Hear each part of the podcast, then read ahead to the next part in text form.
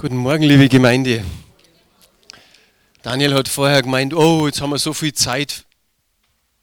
Soll man sagen, vergeudet? Nein. Würde ich nicht sagen, oder? Mir ging es selber so, ich habe auf die Uhr geschaut und habe mir gedacht, am Ende des Lobpreises, was, es ist schon so spät. Ich habe Gott so stark empfunden.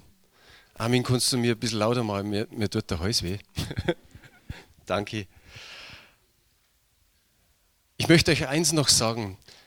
Die, der Bruder und die Schwägerin von der Liesel Zeller haben unsere Karte geschrieben und haben einfach nochmal gesagt, ich soll euch einfach danken für die Anteilnahme, für die vielen Jahre, die Liesel einfach hier Familie hatte und, und eben ein Teil unserer Gemeinschaft war.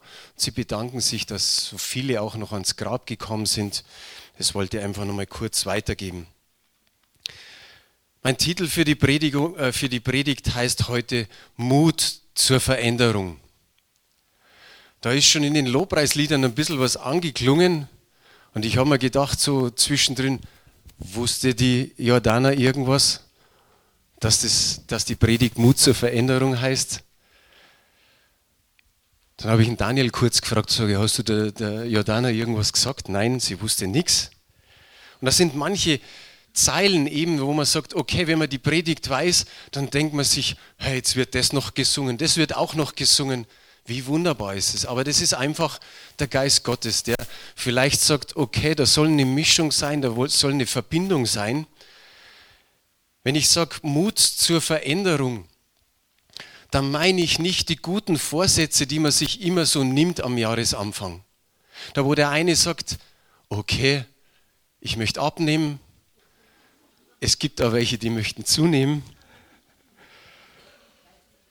Manche sagen, ich trinke kein Alkohol mehr. Der nächste sagt, ich höre auf mit dem Rauchen. Der andere sagt vielleicht, ich trinke keinen Kaffee mehr. Und man macht sich diese guten Vorsätze. Und wie es so oft passiert, ein paar Tage vergehen, ein paar Wochen vergehen, vielleicht. Und dann lässt man es sein. Ich sage, Mut zur Veränderung soll unser geistliches Leben betreffen. Seit der Bekehrung, äh, sagt die Bibel, sind wir eine neue Kreatur, eine neue Schöpfung, ein neuer Mensch. Und wir sind herausgekommen aus der Finsternis in das Reich seines geliebten Sohnes, so steht es im Kolosserbrief. Und wir wissen aber, dass wir noch nicht perfekt sind. Wir wissen, da fehlt noch einiges, das ist nicht von heute auf morgen alles verändert. Der Paulus gibt uns so viele Beispiele, was wir machen sollen. Ich denke an eins, wo es heißt, ertragt einander in Liebe. Jesus sagt, an der Liebe werdet ihr erkannt und dann sagt der Paulus, ertragt einander in Liebe. Wir sind so verschieden und manchmal ist es halt, dass man sagt, okay, da fährt man aus der Haut, da ist man eben wieder so ein Stück weit der alte Adam und naja, wir sind alle auf dem gleichen Weg. Unser Charakter soll gebildet werden. In Galater 5 steht es dann drin, wie er sein soll, mit Friede, Freude, Freundlichkeit und so weiter. Gott muss uns noch formen, oder? Schön, dass ihr alle Ja sagt. Da haben wir noch so manche Beulen und so manche, so manche Dellen und so manche Ecken und Kanten und wir sind auf der Töpferscheibe und Jesus macht schon was Gutes draus. Wir sind 10, 20, 30 oder länger Jahre im Glauben und doch merkt man immer wieder, hm, da müsstest eigentlich schon weiter sein. Zumindest sagt das jemand bei uns immer wieder im Hauskreis. Da bleibe ich immer wieder hängen und mir ermutigen die Personen und sagen, komm, beten wir nochmal, kriegst schon unter die Füße das ganze Ding. Jetzt habe ich hier noch ein Bild. Und ich finde, das ist ganz gut. Da steht eben dieser Titel Mut zur Veränderung. Und dann heißt es, ohne Veränderung läge ich heute noch in der Samentüte, sprach die Sonnenblume. Ist es nicht nett? Wir, wir erfreuen uns an einer Sonnenblume, wie schön sie ist. Und sie sagt, ohne der Veränderung werde ich, würde ich immer noch in der Samentüte sein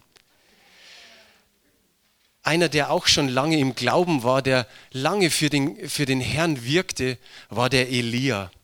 Und Elia brauchte auch Veränderung. Manchmal meinen wir immer, die sind so komplett, diese Männer der Bibel, aber da hat es auch noch an manchen Ecken und Enden gefehlt. Wir gehen grob mal die Geschichte 1. Könige 17, also Kapitel 17 bis Kapitel 19 durch. Ich lese es nicht vor, weil sonst wird's, sonst muss die Nachbar oder die nächste Gemeinde warten, die Russen, die dann Gottesdienst haben. Aber ich versuche so einen kurzen Abriss zu geben von dieser Geschichte und meine Gedanken dazu euch weitergeben. Der Elia begegnet dem Ahab. Elia war der größte Prophet in Israel und der Ahab war zu seiner Zeit gerade König. Und er hatte eine schlimme Frau, die Isabel, die Tochter des Königs von Sidon, und sie beteten zusammen den Baal an, den Hauptgott der Kanaaniter. Und sie machten Götzenopferaltare, Bilder, und es steht einfach so zusammengefasst wie bei vielen schlechten Königen, er tat, was dem Herrn missfiel. Und dieser Elia war ein starker Mann an manchen Stellen und er hatte Glauben und er hatte keine Scheu, zu diesem König zu gehen und ihm mehr oder weniger eine drohende Botschaft zu sagen, nämlich es wird jahrelang nicht mehr regnen. Und wir wissen, was es bedeuten kann für ein Land, wenn es jahrelang nicht mehr regnet. Und das Schlimme bei der ganzen Sache war, dass die Baalsanbeter, und zu denen gehörte Isabel und auch der Ahab, sie glaubten, dass Baal zuständig ist für das Wetter, dass er für das gute Wetter sorgt und dass er auch zuständig ist für die guten Ernten. Das wollte man alles dem Baal zuschreiben. Und jetzt kommt Elia daher und, wird, und sagt, es wird jahrelang nicht mehr regnen. Und dann geht er. Und Gott gibt ihm, es heißt, das Wort Gottes befiehlt ihn, geh nach Osten. Und dieser Mann geht nach Osten zum Bach Krit und Gott verspricht ihm ganz einfach, ich werde dich versorgen. Und zwar durch wen? Durch Raben. Raben sind eigentlich unreine Tiere, aber ich sage mir immer so, der Rabe schwarz irgendwie so im Oberfrock äh, Oberfrack, nicht Frock, im Oberfrack. Und die, für die war der Auftrag, versorget den Elia. Wir haben da die Bibelstelle in 1. König 17, Vers 6 ist es. Da heißt es, und die Raben brachten ihm Brot und Fleisch des Morgens und des Abends. Und er trank aus dem Bach. Ist es nicht hammerhart, wie unser Gott ist? er versorgt durch Raben. Und an der Stelle steht, sie brachten Brot und Fleisch des Morgens und Brot und Fleisch des Abends. Was heißt es? Halbpension. Er muss, vielleicht war die Zeit nicht ganz so anstrengend. Ja, das heißt bei uns Halbpension, wenn du ein richtiges Frühstück und ein gutes Abendessen kriegst. Und dann noch Fleisch. Fleisch und der Bach trocknet, nach irgendeiner Zeit trocknet er aus. Und was macht Gott? Gott sagt, okay, jetzt geht es zur nächsten Station. Er sagt, jetzt befehle ich der Witwe oder ich habe ihr befohlen, dass sie dich versorgen wird, der Witwe zu Zarpat. Und Elia geht dahin und das Erste, was er sagt, mach mir was zu essen. Und sie erwidert und sagt, ich habe ganz wenig Öl und nur noch ein bisschen Mehl. Das ist alles, was ich habe. Und sie drückt damit aus und sagt, das ist die letzte Speise, sozusagen Henkersmahlzeit. Und dann sterbe ich. So steht es drin, ich sterbe mit meinem Sohn. Es ist nichts mehr da. Und irgendwie hat er noch die Kühnheit und sagt, mach mir zuerst. Mach mir zuerst was zu essen und dann kannst du und dein Sohn essen. Aber er sagt was dazu, das haben wir jetzt nicht auf Folie, aber er spricht in Kapitel 17, Vers 14, das Mehl im Topf soll nicht verzehrt werden und dem Ölkrug soll nichts mangeln bis auf den Tag, an dem der Herr regnen lassen wird auf Erden. Auf einmal war die Witwe versorgt. Und es geschieht noch ein Wunder, ihr Sohn stirbt und er legt sich dreimal über den Sohn drüber mit seinem Mantel und der Sohn wird wieder auferweckt. Das ist die erste Totenauferweckung in der Bibel. Und dann marschiert er wieder zum Ahab. Er geht zu Ahab und er sagt, befehle deinen 450 Balspriestern und noch den 400 anderen Priestern, die sie hatten, befehle ihnen zu kommen und wir werden schauen, wer der richtige Gott ist, ob es Baal ist oder der Gott Israels. Wir werden einen Stier zerstückeln und welcher Gott Feuer senden wird, der ist der richtige Gott. Und in diesem Ganzen geht er als Sieger hervor. Er ruft seinen Gott an und der Gott Israels verschlingt mit seinem Feuer alles, was da ist. Und dann rufen viele aus, der Herr ist Gott, der Herr ist Gott. Welch ein Sieg. Und er erschlägt alle 450 Balspriester. Und ich habe mir das so vorgestellt in der Vorbereitung wie in einem Film. Das passiert und man nähert sich dem Ende des Films und auf einmal kommt doch noch was. Und zwar, dass Ahab, oder besser gesagt Elia, zu Ahab geht und er sagt, es wird wieder regnen. Nach dreieinhalb Jahren, wenn dir einer sagt, es wird wieder regnen, ich glaube, jeder würde zweifeln. Warum, warum gerade jetzt? Und er schickt seinen Diener zum Meer und er sagt, schau mal nach, ob sich da was zusammenbraut. Und der Diener läuft hin und er kommt wieder zurück, schüttelt den Kopf und sagt, tut mir leid, Herr, da braut sich nichts zusammen. Er schickt ihn ein zweites Mal hin, er schickt ihn ein drittes Mal hin und es war kein Fitnesstraining für den Diener, sondern siebenmal schickt er ihn hin. Und als er beim siebten Mal zurückkommt, sagt er, ja Herr, da ist eine Wolke, da braut sich tatsächlich was zusammen. Sieben ist die Vollzahl. Sieben gilt, dass es vollständig ist. Und dann kommt dieser Vers 1. Könige 18, Vers 46. Und da ist mein, mein Film, den ich mir so ausgedacht habe, zu Ende, wo es dann heißt, und die Hand des Herrn kam über Elia und er gürtete seine Lenden und lief vor Ahab hin, bis er kam nach Jezreel damit könnte der Film zu Ende sein und man sagt, wow, das ist jetzt noch das Sahnehäubchen auf dem Ganzen drauf gewesen, was Elia erlebt hat.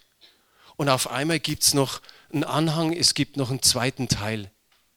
Und in dem zweiten Teil passiert Schlimmes. Es sind solche Glaubenstaten geschehen, die selten waren. Und es ist ein übernatürlicher oder übernatürliche Siege sind entstanden, und überall hatte der Elia, sage ich mal so, seine Hand mit im Spiel. Natürlich hat es Gott gemacht. Aber dann kam auf einmal Angst. Dann kam Entmutigung, Schwermut, Depression, Kummer. Auf einmal erkannte man den Elia nicht mehr. Im ersten Könige 19, Vers, 1, äh, Vers 2 und 3 heißt es, da sandte Isabel einen Boten zu Elia und ließ ihm sagen, die Götter sollen mir dies und das tun. Wenn ich nicht morgen um diese Zeit dir tue, wie du diesen getan hast. Da fürchtete er sich, machte sich auf und lief um sein Leben und kam nach Beersheba in Juda und ließ seinen Diener dort. Auf einmal kippt die ganze Sache. Er hat 450 Balspriester erschlagen. Er hat so viele Erfolge gehabt. Und auf einmal ist eine Frau da, die ihm droht und er möchte am liebsten sterben. Die Frage, die wir uns stellen können, überrascht uns Elias Reaktion? Du kannst gern mal Kopf schütteln oder nicken. Überrascht uns Elias Reaktion? Ich denke zum einen Teil ja, zum anderen aber auch nein. Denn es, es, ist fast bewiesen und das hast du vielleicht in deinem Leben auch schon erlebt. Du hast mal irgendwelche Highlights, das sind besondere Dinge, da gelingt dir etwas in deinem Privatleben oder Berufsleben. Das sind mehrere Siege und Erfolge, schöne Höhepunkte und auf einmal ist man anfällig für solche Gefühle, die der Elia jetzt hatte. Aber das Schöne an der ganzen Sache ist, Gott behält die Kontrolle bei Elia. Gott behält nicht nur die Kontrolle bei Elia, sondern er behält auch die Kontrolle in deinem Leben. Glaubst du das? Bist du dir sicher? Glaubst du das auch für dieses Jahr? Nicht jetzt für die große, weite Zukunft, sondern einfach für dieses kommende Jahr? Der Elia ist überwältigt von seiner Entmutigung, von seiner Depression, von allen Schmerzen, die er in dem Moment hat und die Furcht, die ihm, über ihn kommt. Und was bittet er? Er bittet um Befreiung dieser Last.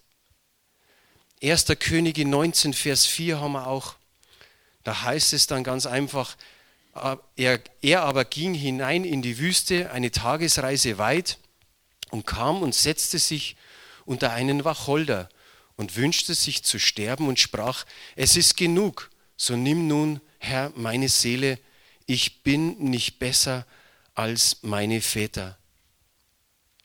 Ich weiß, dass viele Probleme haben im Alten Testament zu lesen. Aber liest dir diese drei Kapitel, 17, 18, 19, einfach mal zu Hause durch. Vielleicht hast du heute Zeit oder auch in der kommenden Woche. Viele lesen viel mehr das Neue Testament am liebsten. Aber haben wir da nicht auch was Ähnliches drin? Der Paulus, schauen wir uns im Philipperbrief ganz kurz an. Im Philipperbrief sagt der Paulus in Kapitel 1, Vers 23 und 24, denn es setzt mir beides hart zu. Ich habe Lust, aus der Welt zu scheiden und um bei Christus zu sein, was auch viel besser wäre aber es ist nötiger, im Fleisch zu bleiben, um euretwillen. Und auch die Glaubenshelden, der Daniel hat es vorher erwähnt, die Glaubenshelden haben im Hebräer 11 gesagt, sie sehnen sich oder strecken sich nach der himmlischen Heimat aus. Warum war dieser Elia so entmutigt? Das eine ist, und ich habe drei Punkte kurze, er dachte, er ist gescheitert. Israel hat sich nicht so bekehrt oder umgekehrt, wie er das wollte. Isabel hat sich auch nicht bekehrt. Vielleicht war das auch ein Wunsch von ihm. Das zweite ist, er war einsam. Er fühlte sich, als dass er der einsame Kämpfer war für Gottes Wahrheit und für all seine Maßstäbe. Und das dritte ist, er war erschöpft. Einfach von all dem, was in der Vergangenheit geschehen ist in diesen dreieinhalb Jahren. Und in diesem Zustand schläft er ein. Lesen wir die Verse 7 und 8 im 1. Könige 19. Da heißt es, und der Engel des Herrn kam zum zweiten Mal wieder und rührte ihn an und sprach, steh auf und iss, denn du hast einen weiten Weg vor dir. Und er stand auf und aß, trank und ging durch die Kraft der Speise 40 Tage und 40 Nächte bis zum Berg Gottes, dem Horeb. Ich denke, hier ist die Wende. Gott fängt an, sich um ihn zu kümmern. Wir lesen ja hier schon, dass es das zweite Mal war, dass der Engel bei ihm anklopft. Er hat ein erstes Mal angeklopft, er hat gegessen, getrunken und ist wieder eingeschlafen. Und hier kommt der Engel das zweite Mal, klopft wieder bei ihm an und sagt, steh auf, iss und trinkt. Er iss und trink. Und Gott sorgt sich um ihn. Er lässt ihn zuerst, ich sage mal, in diesem depressiven Zustand schlafen. Das ist ein gutes Mittel. Dann weckt er ihn auf durch den Engel, gibt Essen und Trinken und spricht zu ihm. Und das Bemerkenswerte ist, dass Gott es einfach sagt, ich tue es ein zweites Mal.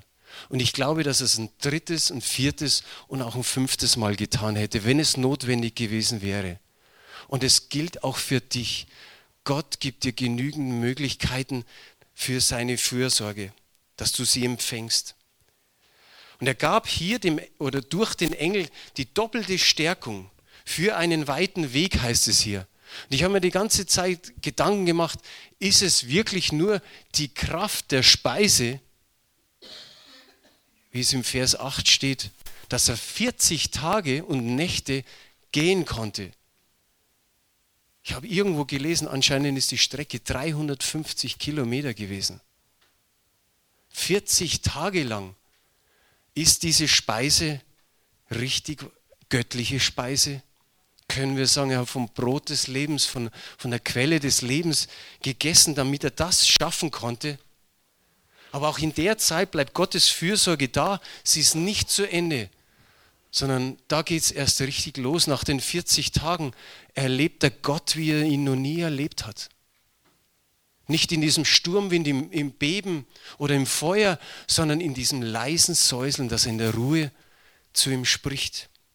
Und er gibt ihm Anweisungen und er gibt ihm Elisa, seinen Begleiter und Nachfolger. Und in der Phase, wo er so entmutigt war, wo er voller Furcht war, kann ich mir richtig vorstellen, dass sich eine Mauer aufgebaut hat. Eine Mauer, die er nicht einreißen konnte. Vielleicht habt ihr letzte Woche zugehört. Da war ein Bild, da hieß es, es kann für einen oder mehrere Menschen sein. Aber vor dem Menschen ist die, diese, diese Mauer so hoch gewesen, dass er sie selber nicht mehr einreißen konnte. Und dann kam Gott und hat gesagt, bitte mich und ich werde sie für dich einreißen. Und dann waren da noch vor der Mauer Wiederbelebungsgeräte und Jesus sagte, ich werde dich wiederbeleben. Und als ich diese Geschichte las, dachte ich mir, wow, wie hat Gott so ähnlich eingegriffen in all dieser Verzweiflung und Not, wo er geschrien hat, nimm nun meine Seele. Hat der Herr ihn verändert und die ganze Situation. Er hat die Mauer eingerissen und er hat ihn wieder belebt.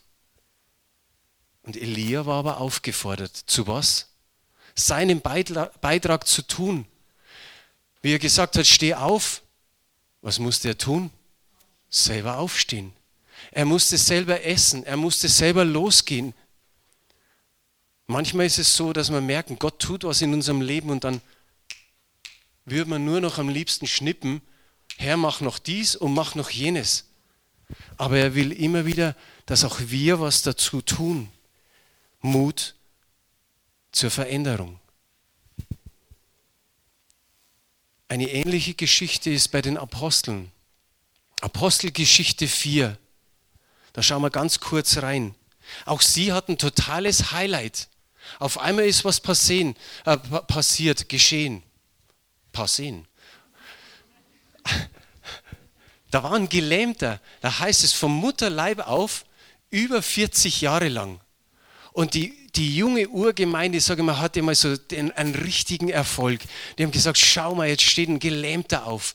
Und ich kann mir vorstellen, dass nicht nur er getanzt hat, sondern auch der Petrus und der Johannes. Aber was ist passiert? Sie mussten ins Gefängnis. Einen Tag später ist der Verhör und sie drohen ihnen nur, du darfst oder ihr dürft nicht mehr im Namen Jesu sprechen. Ihr dürft nicht mehr im Namen Jesu lehren. Seht ihr da was, was da passiert? Die Petrus und Johannes waren auch in dem Moment ein Stück weit fertig. Sie dachten sicherlich an die Zeit, wo sie bei Jesus waren.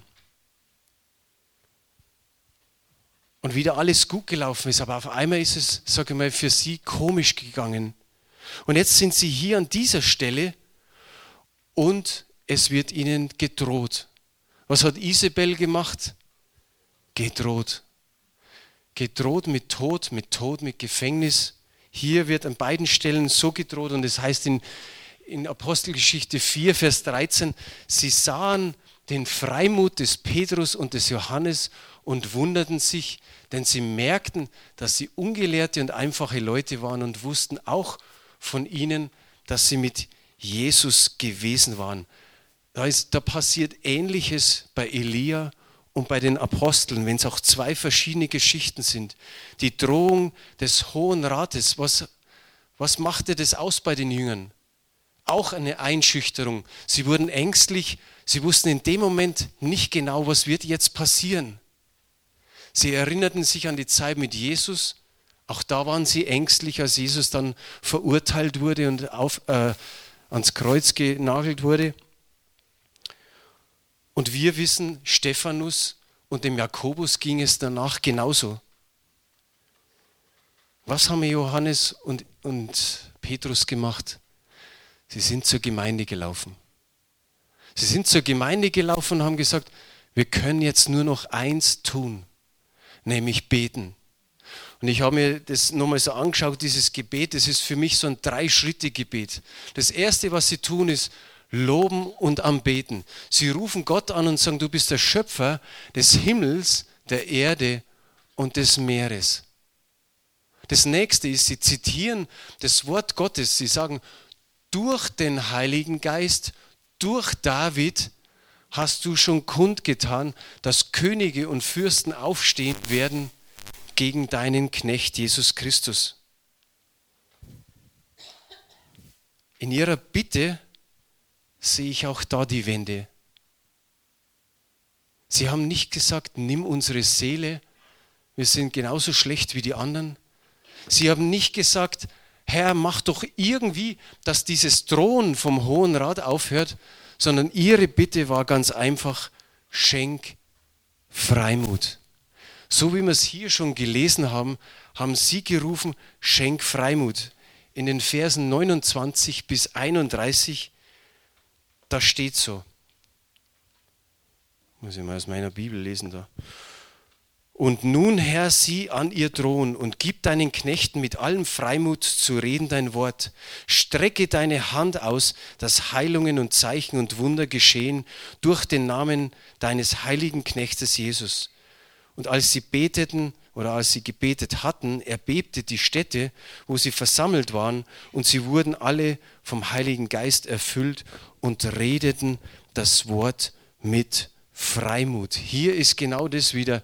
Sie bekommen diesen Freimut, damit sie wieder das Wort Gottes sagen können. Sie strecken sich nicht nach irgendwas anderem aus. Wir sehen in diesen beiden Geschichten, dass Gott sich um den Einzelnen kümmert. Hier um Elia, hier um die Gemeinde oder zumindest um Johannes und Petrus. Und Gott hat sie nicht im Stich gelassen. Glaubst du das auch für dein Leben? Glaubst du das wirklich, dass er dich nicht im Stich lässt? Er verändert unsere Situationen und das ist gut. Und er will auch uns Mut schenken, dass wir Mut zur Veränderung bekommen. Lass uns noch mal ganz kurz zurück in 1. Könige 19,7. Da steht, steh auf und iss. Und dann kommt was ganz Besonderes, denn du hast einen weiten Weg vor dir. Hast du dir mal Gedanken gemacht, was dein weiter Weg ist? Und nicht über die nächsten Jahre oder Jahrzehnte, sondern einfach dein weiter Weg in diesem Jahr. Was könnte in diesem Jahr alles sein? Was ist dein weiter Weg? Kann es sein, dass es einfach ist vom Kopf bis zum Herzen? Wie man so oft sagt, das ist ein ewig langer Weg. Dass du sagst, ich möchte alles verstehen, ich möchte das kapieren. Und Jesus sagt aber, glaube nur. Glaube nur auf dem Weg zur Veränderung was ist ein weiter Weg? Können es diese 40 Tage und 40 Nächte sein? Ähnlich wie Elia, um dich auf den Weg zu Gott hinzumachen, um Gott so zu erfahren, wie er ihn dann am Berg Horeb erfahren hat? Da wo nicht der Sturmwind war, nicht das Erdbeben, nicht der, das Feuer, sondern Gottes leise Säuseln können es die 40 Tage oder 40 Nächte sein, dass du sagst, ich will eine extra Zeit mit Gott?